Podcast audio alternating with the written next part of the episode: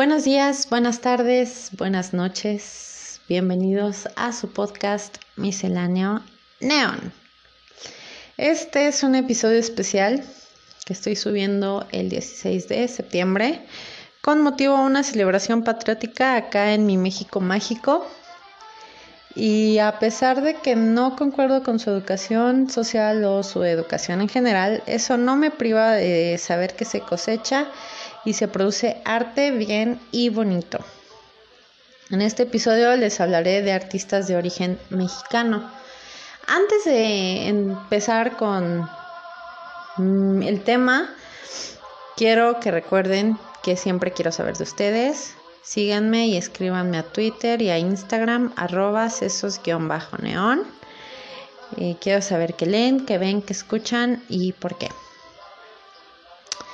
Ok, en este episodio lo que quiero es no recomendarles, sino hablarles sobre artistas de origen mexicano que me gustan a mí muy en lo personal.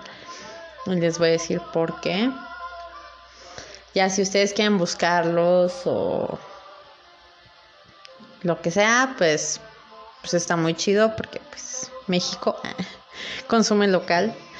Pero bueno, eh, va a ser en cuanto a artes visuales, en cuanto a lectura y en cuanto a música.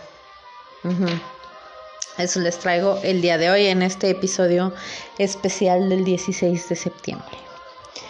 En cuanto a visual, les voy a hablar sobre el pintor mexicano Fabián Chaires, mejor conocido como el men que pintó al zapato homosexual entre comillas, que se expuso en Bellas Artes, muy controversial.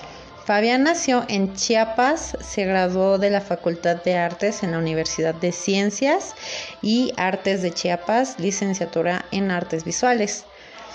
La temática de su obra normalmente eh, gira en torno al cuerpo masculino y al mundo LGBT, sobre todo al cuerpo, que se sale de los estereotipos de la virilidad mexicana. Esto debido a que intenta responder al entorno hostil de la diversidad sexual.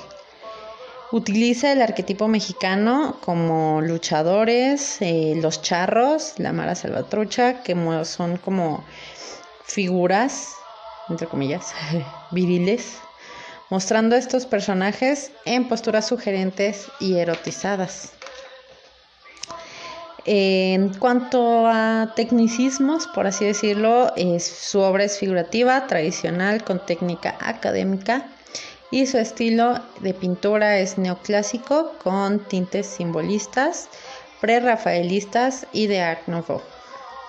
Esos como tecnicismos de, de su obra, ¿no? Influenciado en la pintura por Julio Galán, Saturnino Herrán y Diego Velázquez en el cine por Pedro Almodóvar y en la literatura por Reinaldo Arelos, Yukio Mishima y Carlos Monsiváis. El man atrajo mi atención con su obra La Revolución, que fue la que se expuso en Bellas Artes. Es una pintura al óleo sobre tela donde representa al general revolucionario Emiliano Zapata, estereotipo de la masculinidad mexicana, desnudo, portando un sombrero rosa la banda tricolor, tacones y sobre un caballo que eh, tiene una erección. Vimos de primera mano, bueno, yo vi de primera mano la estrechez de mente del pueblo mexicano, literal, o sea, manifestaciones, y pues sí, sí se fue a lo físico, las manifestaciones, Mm, petición para que se retirara la pintura de la exposición de Bellas Artes, incluso una demanda de la familia de Emiliano Zapata. O sea, se salió así, todo el mundo se esto, o sea, México dijo que pez, qué onda que pez, cómo ponen a nuestro general. Y yo, ay, ¿qué pasó, Master? O sea, realmente no me sorprende, pero siempre divierte, la verdad. No me, no es como que me burle, pero ya es, ¿te mueves o lo pierdes, amistades? Actualmente eh, esa pintura eh, se encuentra en la colección de arte Censored de Taxco Bennett, que es un men que es Meneses, creo. Y compra arte que censuran y pues ya ahí lo tiene en su colección, ¿no? Está muy chido, está, búsquenlo, creo que está en Instagram. Ahorita, ahorita les digo eso.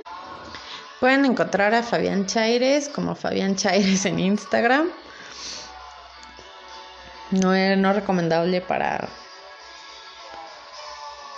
estómagos débiles eh, o, o creencias sensibles. Bueno, en fin, moviendo. Moving on. Avanzando el tema. En la literatura les traigo mi libro favorito, Ave Monocromo.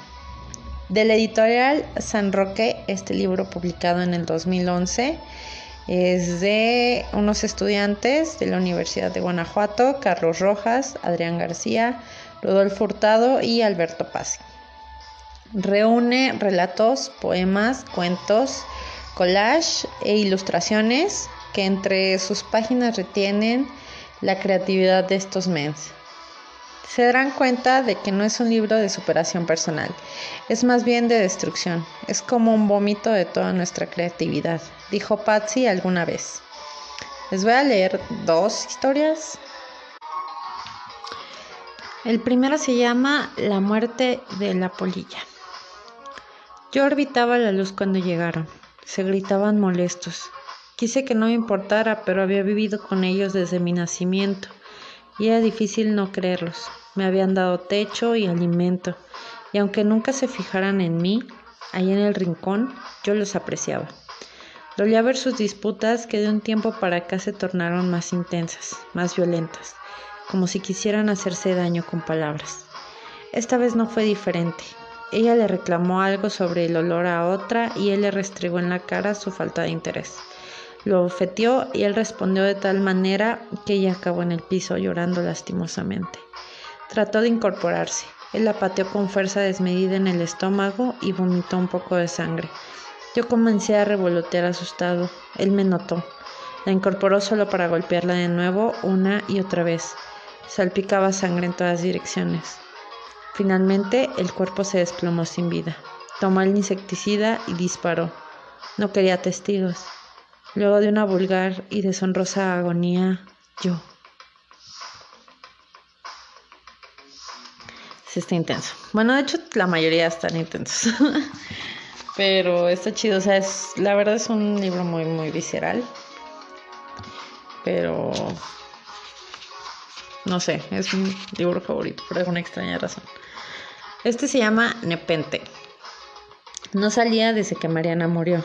Tan cerca de la boda y un día al cruzar la calle todo Después vino el despido, el embargo, la abuela enferma, papá dejó a mamá, ella se suicidó, su hermano cayó en las drogas, huyó de casa y no se ha sabido nada de él. Le gusta pensar que no news is good news, pero no siempre resulta. Un día, caminando distraído, mirando sin cuidado, la vi en una vitrina. Era Ola. Hermosa. Tenía ojos acuamarina con una expresión flemática que lo atrapó labios finos y rojos, toda ella era la indiferencia. Eso mismo lo cautivó. Pensó que jamás tendría oportunidad, pero se acercó. Tras unos minutos de intensa negociación con el dueño del lugar, la compró.